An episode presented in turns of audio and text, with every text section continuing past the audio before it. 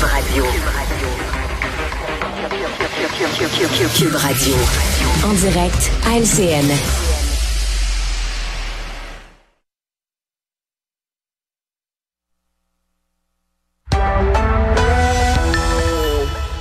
8h45, on va retrouver Richard Martineau. Salut Richard. Salut Jean-François. Écoute, une histoire dans Newsweek. Euh, Il y a une dame, euh, qui a une, en fait, une jeune femme de 27 ans de Colombie-Britannique. Tu as vu, euh, elle a elle été poignée dans le trafic et pour s'en aller à Punta Cana, pour aller à l'aéroport. Elle est arrivée à l'aéroport. Il a fallu ouais, qu'elle ouais, court, qu'elle court à l'aéroport. Elle a failli mourir parce qu'elle est allergique à la course. Pas de farce, là. Elle est Allergique allergique, à la course. Allergique à la course. Ma fille est allergique au froid. Déjà, c'est un peu bizarre. Ouais. Allergique à la course. Je pense aussi qu'il y a une vague d'allergie. De plus en plus de gens, je sais pas si tu as vu, allergiques au travail. Il y en a énormément. Et plus Ça, c'est un autre dossier. ah ouais, plus tu te rapproches de ton bureau, le plus tu commences à avoir mal les articulations, avoir de la difficulté à respirer. C'est pour ça que les gens veulent rester en mou chez eux pour être loin du bureau, allergiques au travail. Ça a l'air que ça touche là, une génération complète quasiment. là. Il va falloir faire attention à ça et surveiller ça. Ah, c'est une, une allergie virulente, c'est presque mortel. Oui, ben, ben oui. L'allergie- au travail. Ben, Faut faire attention.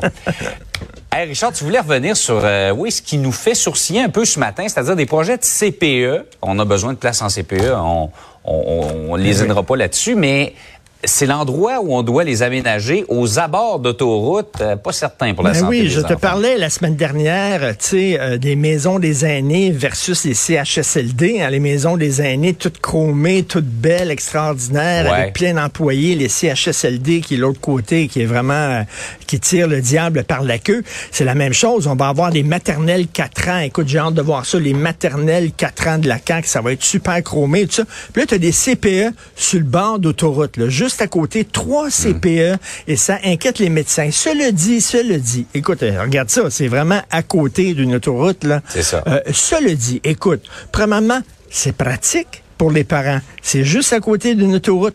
Je sais pas si tu roules des fois sur la 15, tu t'en vas vers Laval et tu vois plein de, de, Ouais. de, de, de maisons, là, appartements, euh, avec des balcons qui donnent directement sur l'autoroute 15. Et là, tu te demandes qui va Ouais. demeurer là exactement? Ben, premièrement, ça coûte moins cher, j'imagine. Mais il y a des gens qui disent, c'est tellement pratique. T'es à côté de l'autoroute, tu sors, puis boum, tu pognes l'autoroute. Donc, c'est très pratique pour les parents. Le bruit, ben, ferme tes yeux. C'est comme la mer. C'est comme si t'es sur le bord de la mer. Je suis sûr que les enfants, quand ils dorment, là, c'est, ils ferment les yeux. là, C'est Oui. comme, c'est vraiment le même bruit que la mer, les autos qui passent. C'est super beau. Et puis tu sais que Ben y a- oui, c'est drôle, je trouve ça moins reposant, moi. et tu sais qu'il y a, un- il y a un philosophe canadien, Tom Cochrane, qui disait Life is a highway. Ah, I'm it's a gonna ride highway, it ben oui. all night long. Alors, ça prend ça aux enfants. La vie est une autoroute. Il faut que tu conduises sur l'autoroute de la vie. Non, mais quand même, vraiment, comment ça se fait qu'on accepte, on n'accepterait pas, je sais pas moi, euh, des CPE qu'on soit à côté d'un Bata Plus ou à côté euh, euh, d'un un SQDC.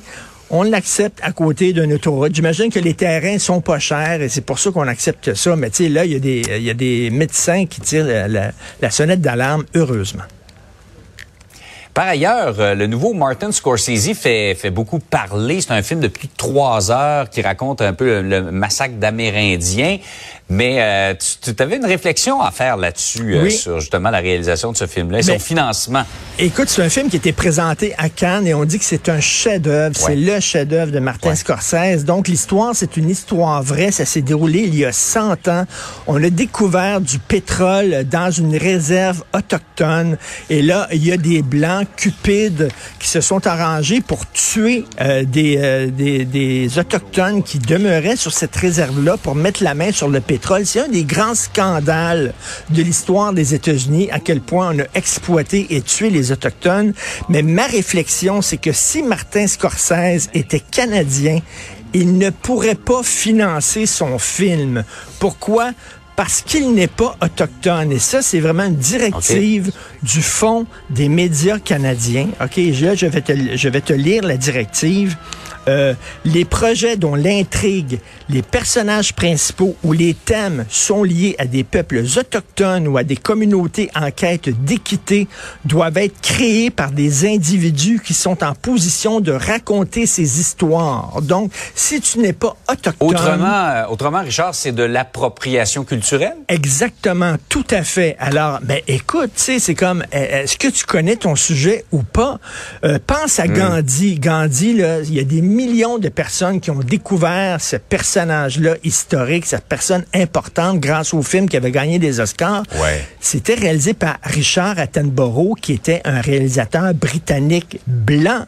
Philadelphia, le premier film qui a été fait sur la ah crise du sida avec Tom Hanks, hmm. là, qui a été réalisé par Jonathan Demme, qui n'était pas gay, qui n'était pas homosexuel. Euh, Tom Hanks était pas gay, il jouait le personnage principal.